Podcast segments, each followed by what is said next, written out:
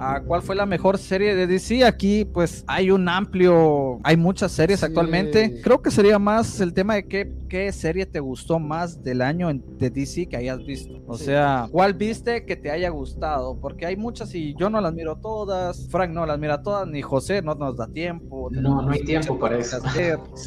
Pero más de alguna miramos, en veces nos gusta, en veces no. ¿Cuál sería la tuya, Frank? Yo creo que de un patrón, de un patrón. O sea, yo he visto gran parte de la primera temporada y sí, personalmente empatizo con cada uno de ellos, ¿no? Son marginados, eh, han sufrido partes de su cuerpo o prácticamente la vida la tienen arruinada, pero encuentran ese segundo, esa segunda chance, ese segundo propósito de poder hacer las cosas bien, ¿no? O quizás reivindicarse. Entonces, ese valor me agrada de la primera temporada. La segunda lo he visto muy poco, pero eh, según lo que me han dicho, dicen que se mantiene muy bien, entonces yo creo que me voy a ver la segunda temporada para ya descartar dudas, ¿no? Pero me parece que es una serie que ha hecho bien las cosas, no se ha, digamos, no se ha perdido en el camino en este tema, en este escenario de las adaptaciones, ¿no? que muchas veces las adaptaciones se van fuera de contexto y te presentan cosas este, muy, muy desviadas. Entonces, en Doom Patrol al menos tiene un mensaje bastante contundente, la primera temporada al menos para mí. La segunda, bueno, estoy por verla, sí le tengo ganas aquí entre nos y, y voy a darme el tiempo para poder verla. He visto comentarios de que sigue la línea muy buena, muy, muy buena. Entonces, creo que, que sí, no te vas a decepcionar. Aunque dicen que Stargirl también está muy bien. Uf, buenísimo. Dicen, no sé, no lo he visto. ¿Qué, qué tal, Julio? Ah. opiniones de Stargirl. quiero, quiero que, quiero que. Bueno, oh, primero. Ok, el experto en series, porque él es un experto en series, ¿eh? Porque, Sí. Bueno, voy a dar mi opinión de la serie que miré, eh, de, de, todas las series que lanzó DC. Miré, creo que la mitad de Titan de la cuarta temporada, nada más. Eh, sinceramente no perdieron la línea, pero no voy a ahondar mucho en ello porque no, no la mira completa, entonces no podría dar una, una opinión muy clara si no estoy bien, bien informado. Entonces, la única serie que me gustó en este año fue Superman and Lois.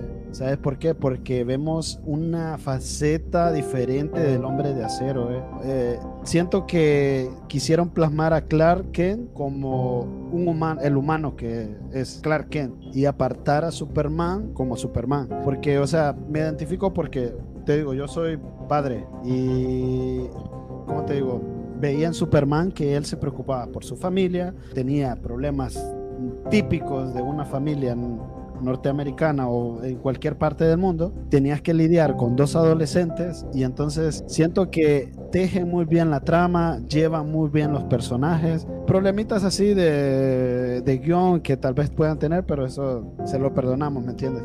Pero en sí, en sí Superman and Lois me gustó mucho por los personajes. Lois Lane me encantó, de verdad. No por lo físico ni nada, sino por el cómo la quisieron plasmar.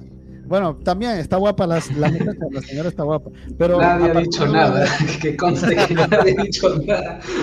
Le mire, las caras y dice, no, será que no le gustó físicamente. No, sí, está guapa eh, Luisa Lane. Pero yo me refiero en el momento de cómo plasman a la Luisa Lane, no la damisela en peligro, como siempre la quieren plasmar. La, es una mujer empoderada que sin temor a arriesgarse, sin temor a, a, llegar a ahondar sobre el problema que va a investigar. Una, la periodista que se nos dice que es la ganadora del Pulitzer. Sí. Entonces, ah, siento que tiene muchas cosas muy fuertes eh, para poder ser la mejor serie de DC para este año 2021. Es mi mi punto de vista. Punto de vista, entonces yo digo que Superman Lois tiene muchos puntos buenos, ¿eh?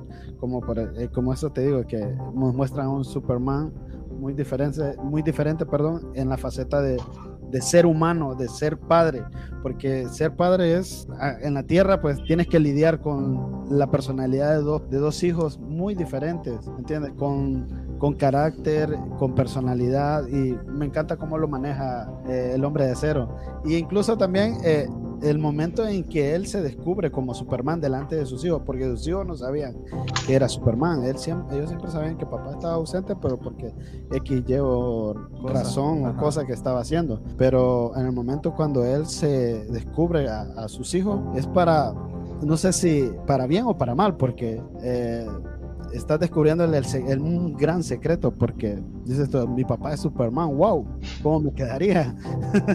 ¿Me entiendes? Entonces lleva una muy buena línea y ves al actor cómo interpreta a Superman, me gustó mucho él tengo problemas con lo del traje, pero la interpretación de este men, que es cierto, aquí lo tengo al lado también. se ganó, se ganó el público, ¿cierto? Sí, el actor Tyler. Él, es eh, Tyler, es, ¿no? Es muy buena gente.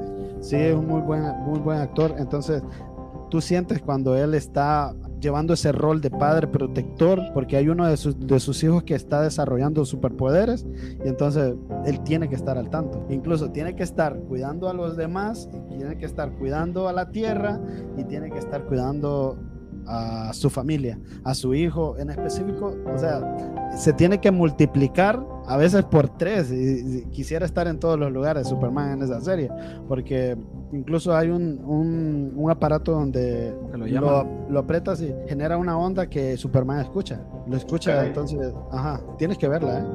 Estoy dando mucho spoiler, de verdad.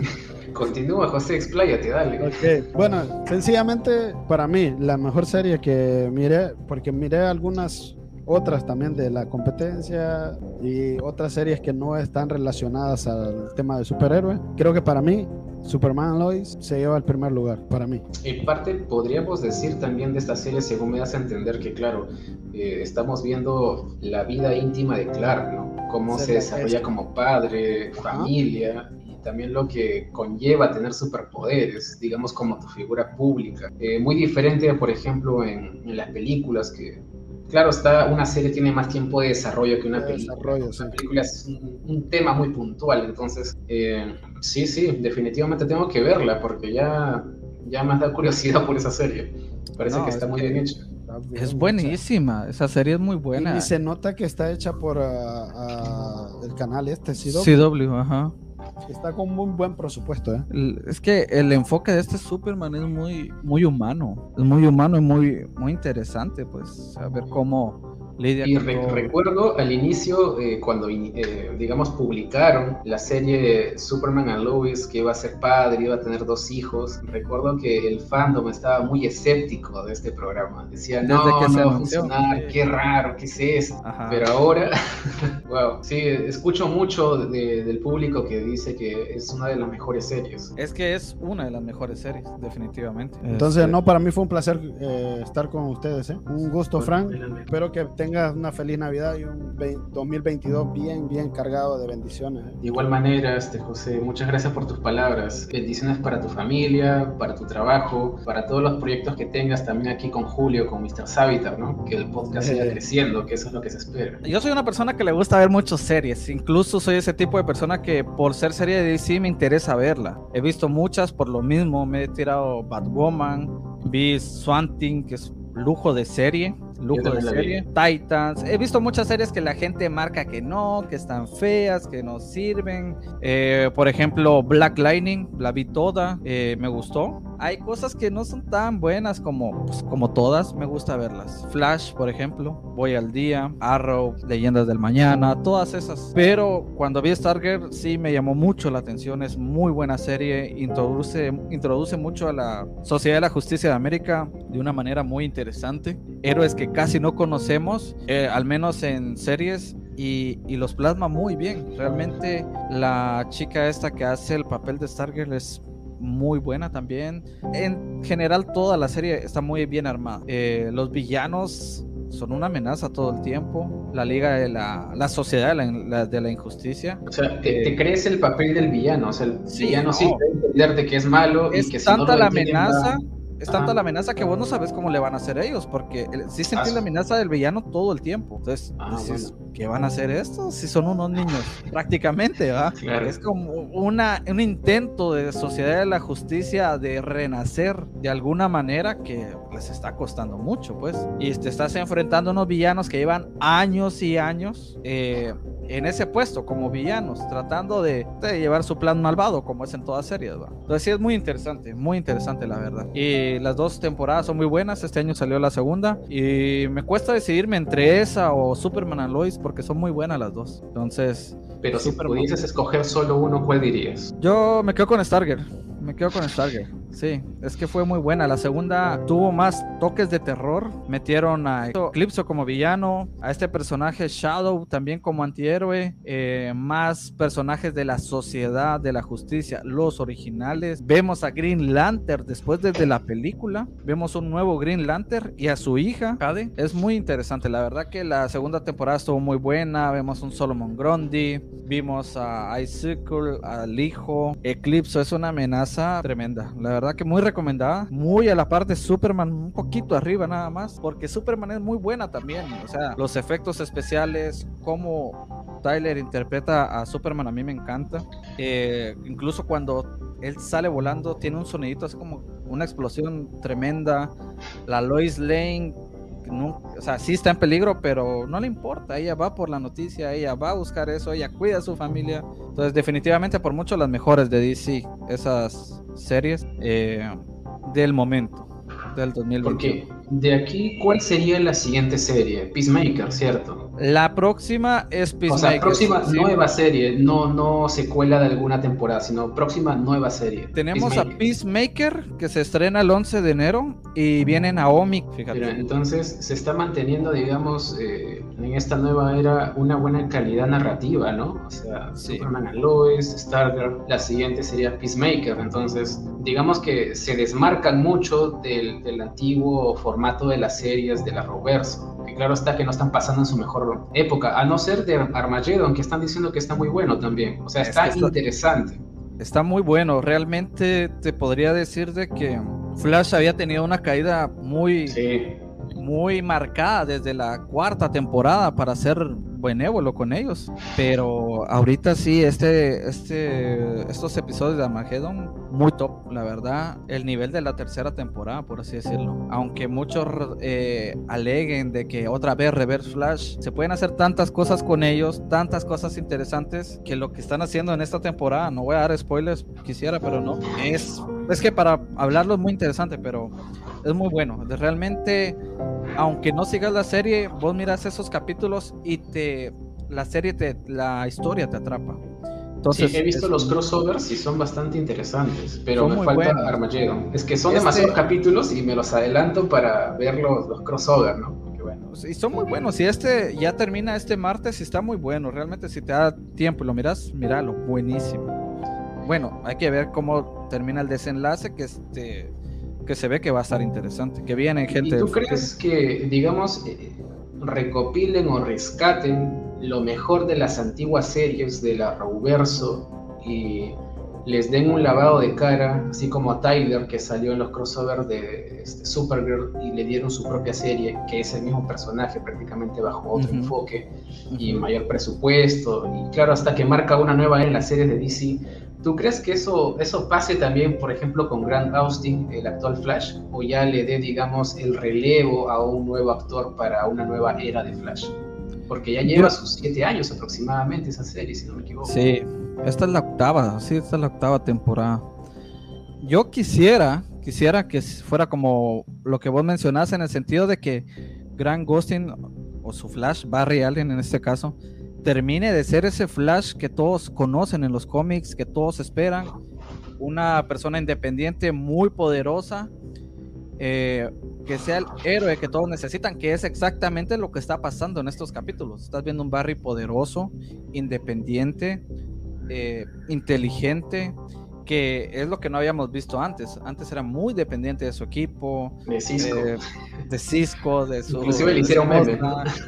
Sí, es que Incluso la serie le ha ido muy mal por lo mismo. En cambio, estos capítulos, pues quizás yo pienso que Flash va más camino a una a terminar ya la serie, pero que terminemos viendo una serie con un Flash eh, como debe de ser, eh, creo que sería lo mejor o lo ideal. Eh, y, que, y que continúen con ese Flash en una serie a lo, digamos, Superman and Lois lo veo muy difícil. O, tú crees que ya le den el relevo a un nuevo actor para estas actuales series? Yo creo que conociendo DC, pues lamentablemente vendría otro actor. Yo estaría perfectamente de acuerdo en que él siga eh, en otra serie, pero lo veo muy difícil que, incluso hagan otra. Bueno, solo quisieran una de Wally West, pero es que tiene que ser un recast total. Sí, es verdad. Porque ya nos presentaron al personaje y ya no se volvió a saber nada de él.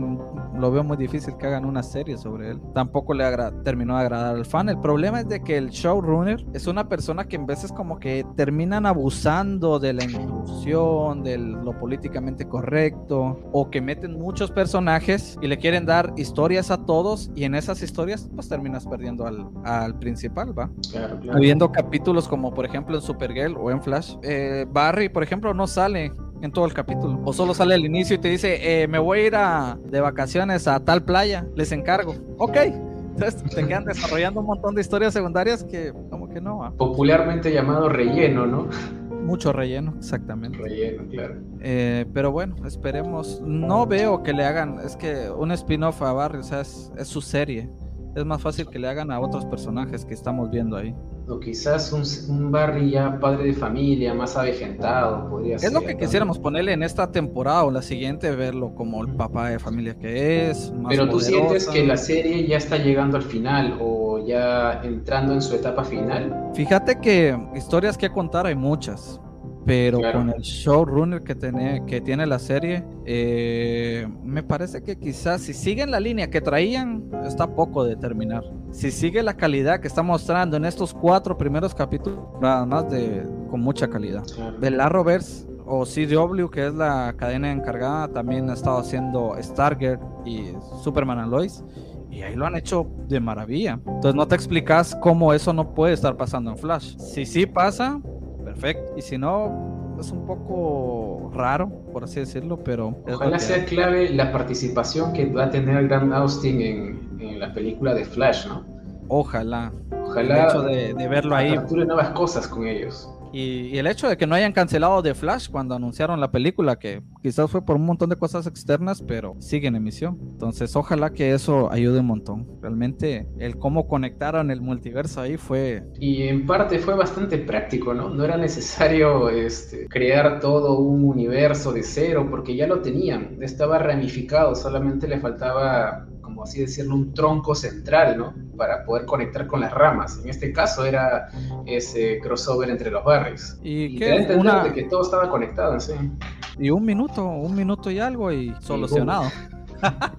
Sí, entonces muy muy interesante eso. Muy ¿Vos has visto esas series? Yo he visto Flash las primeras temporadas. La primera que me gustó, también Arrow. Eh, Arrow lo vi un poco más. Buenísimo. Y...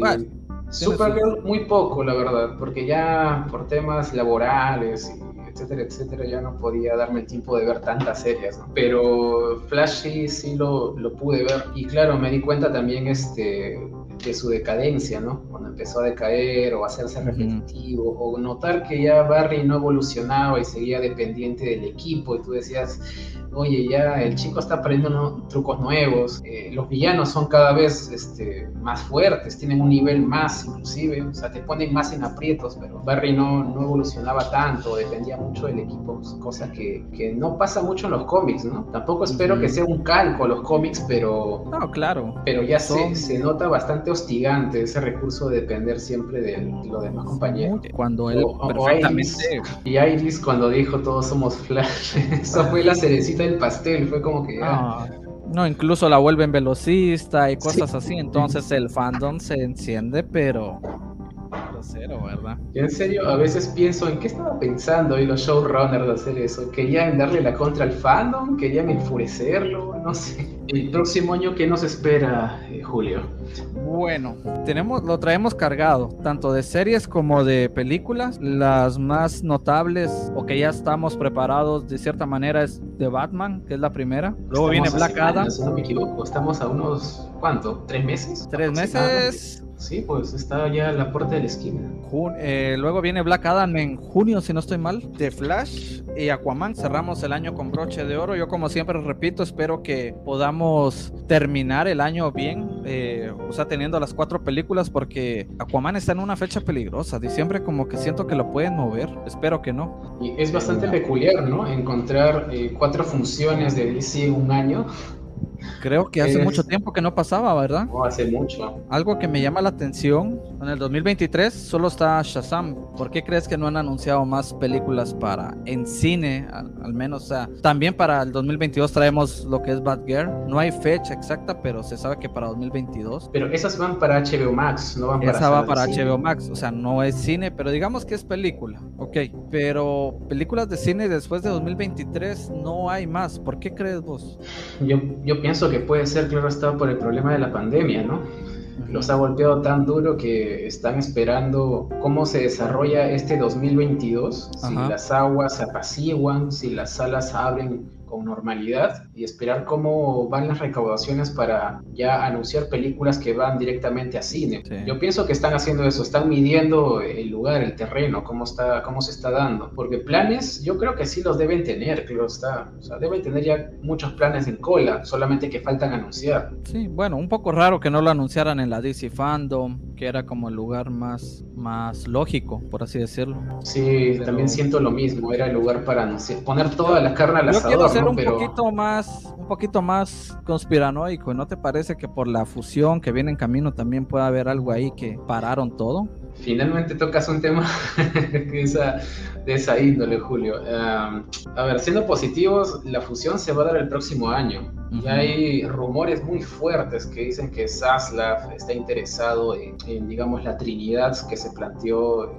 Zack Snyder. Eso es un hecho. Bueno, de Zack Snyder no, pero él mencionó para Variety que está que él sabe que los pilares de DC son Batman, Wonder Woman y Superman. Eso lo dijo claro. No dijo cuáles, pero eso lo tiene claro. Creo que trae muchos planes para ellos. Y en sí es un requisito, ¿no? Claro, tengamos en cuenta que en todo el fandom en general hay gente que le guste o no le gusten las películas anteriores, pero en su mayoría la gente pide la continuación de, de Zack Snyder Justice League, una segunda parte, una película de Batfleck, una película de Man of Steel 2.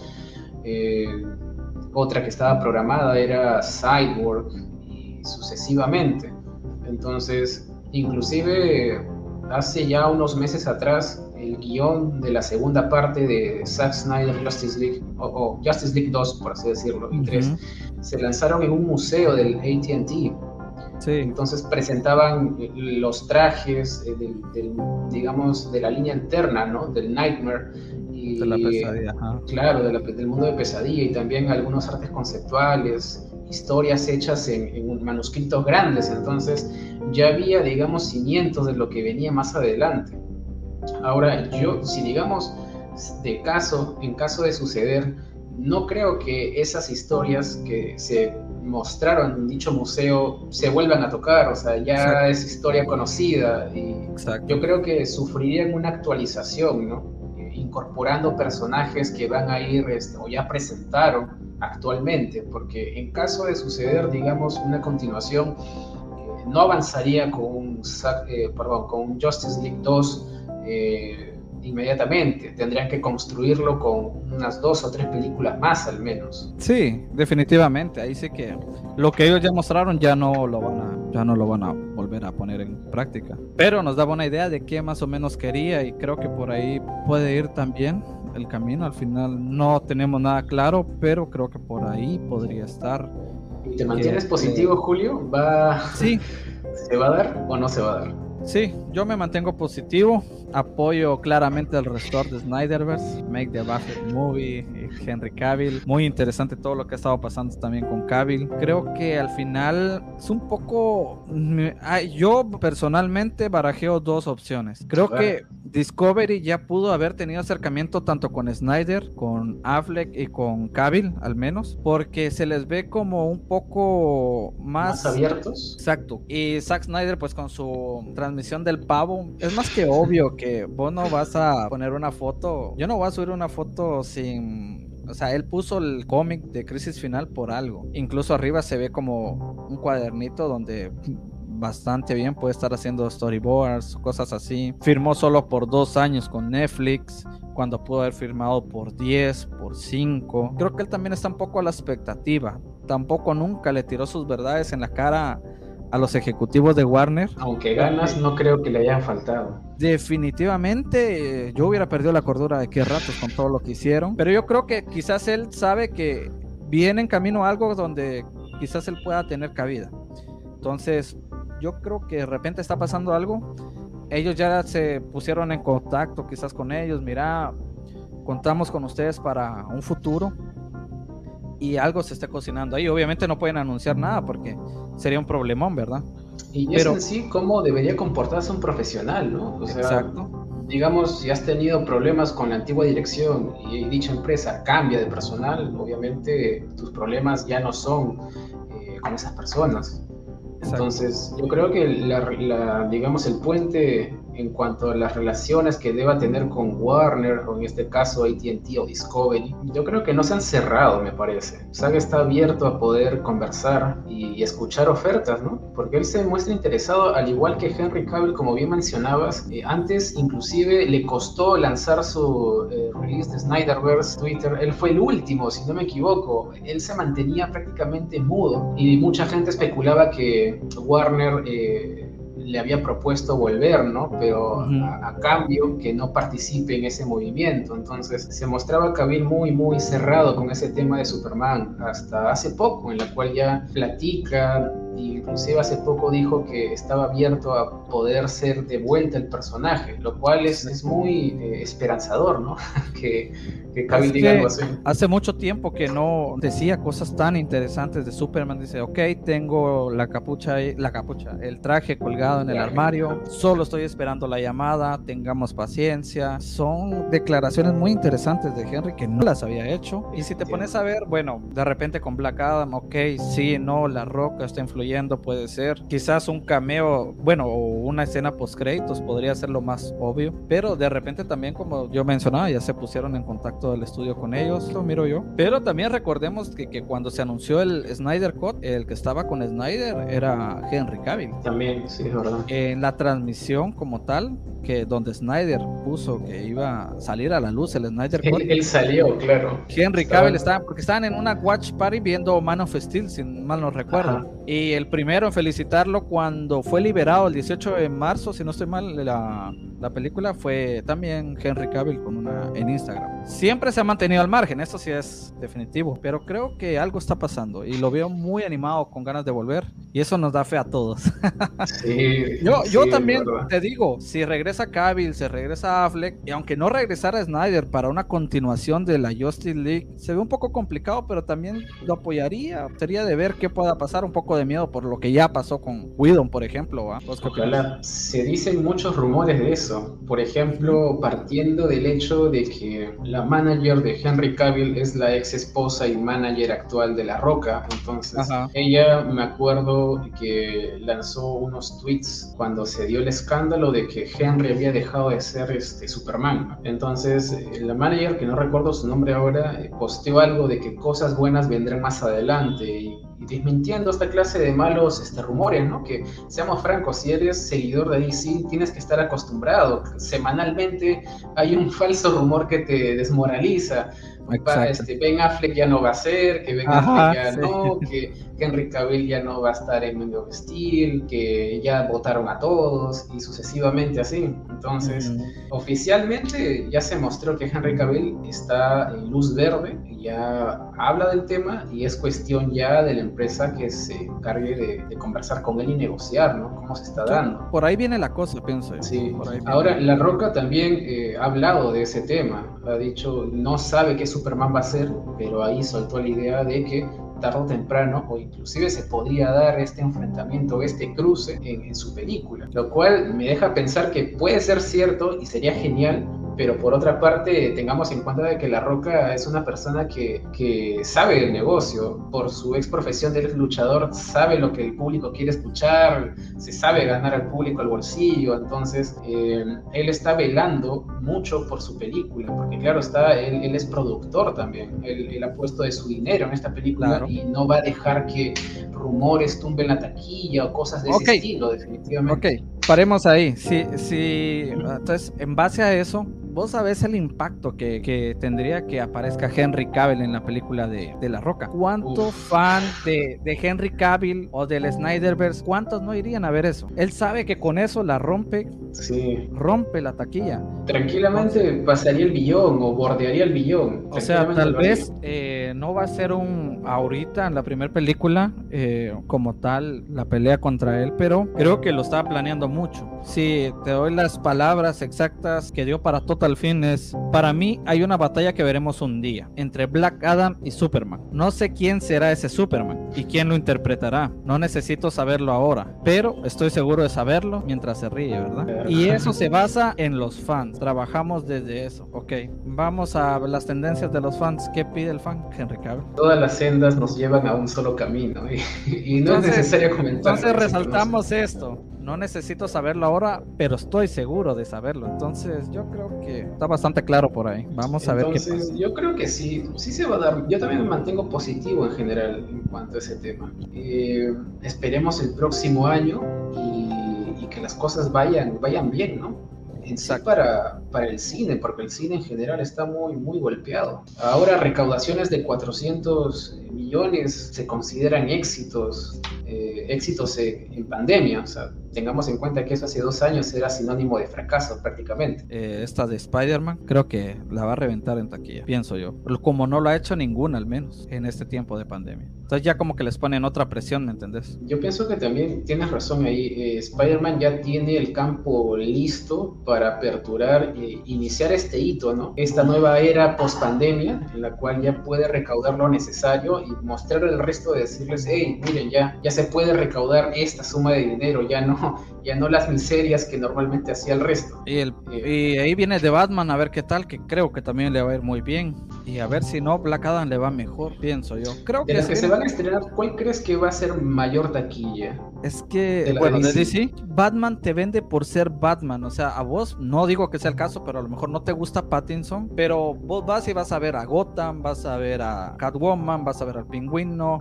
la película te la van a vender igual. O sea, puede que no te guste el Batman, al final te va a terminar gustando. Entonces yo siento que esa película va a vender. Pero creo que la de Black Adam está agarrando fuerza. Está agarrando fuerza. Y depende, depende si se suelta un, un tremendo donde confirmen un cameo de Cavill al menos. Deja atrás a Batman, pienso yo. De Flash me da miedo, pero creo que va a ser una película que pinta para mucho también. Porque tiene muchos actores que van a, aparecer ahí. Juntar a Keaton con Affleck, palabras mayores. Es verdad. palabras mayores. Ojalá que no maten a Affleck.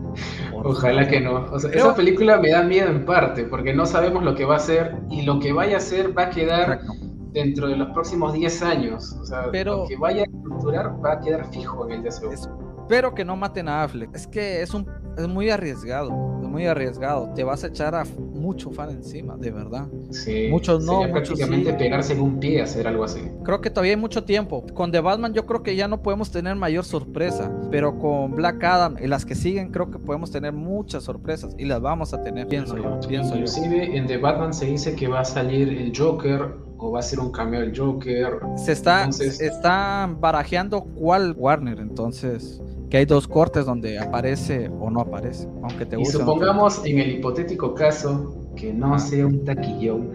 Okay. hay, hay, que plantear las cosas como son y verlas de diferente ángulo. O sea, ya planteamos el hecho de que vaya a ser un golazo, por así decirlo.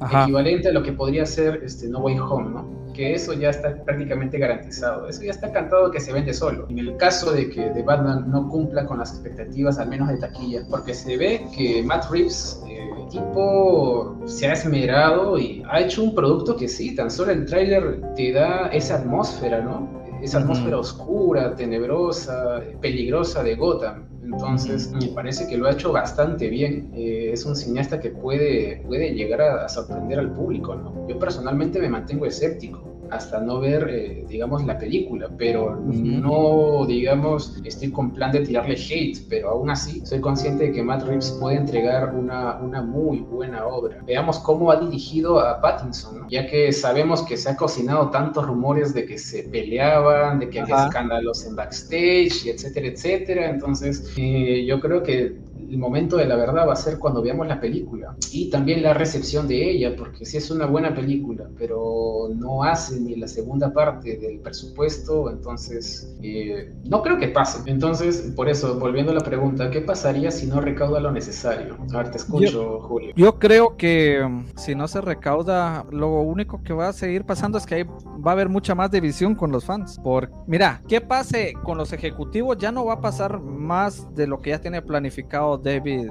este señor de Discovery, porque él ya dijo que cuando llegue van a tomar las decisiones de quién sigue y quién no. Yo creo que de aquí a junio, agosto que se complete la la compra o la unión, eso ya está cantado, pase lo que pase en las películas. Lo que va a quedar es como un éxito o un fracaso de la actual junta directiva de Warner. Con los fans, ah, si ya hay división con los Batman, hay más todavía.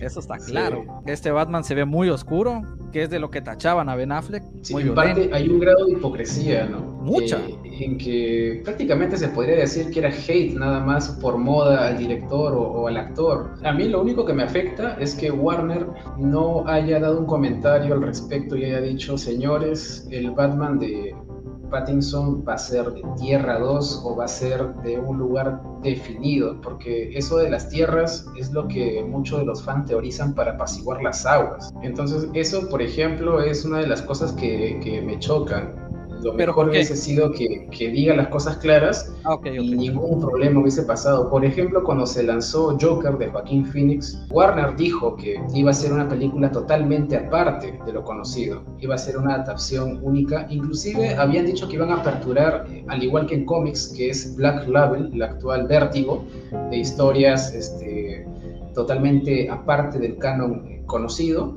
se iba a dar de esa misma forma, pero en películas, bajo el sello de Black o sea, DC Black, películas de un inicio y un fin, o sea, Ellsworth, eh, en la cual se plantean solamente en personajes cortos y de presupuesto bastante corto. Entonces, eso fue lo que dijo Warner y, por ejemplo, yo sé que hay fanáticos que dicen, ah, pero ese Joker no era Joker, era un Joker sin Batman, ¿cómo es posible que haya Batman sin Joker y viceversa. Entonces, pero ahí Warner al menos te explicó de que, ojo, te estoy advirtiendo, esta es una adaptación aparte, vamos a capturar un sello, cosa que DC Black no sé si aún exista, la verdad, porque Warner está totalmente muda, no dice nada. Es que, como dijeron por ahí, Warner...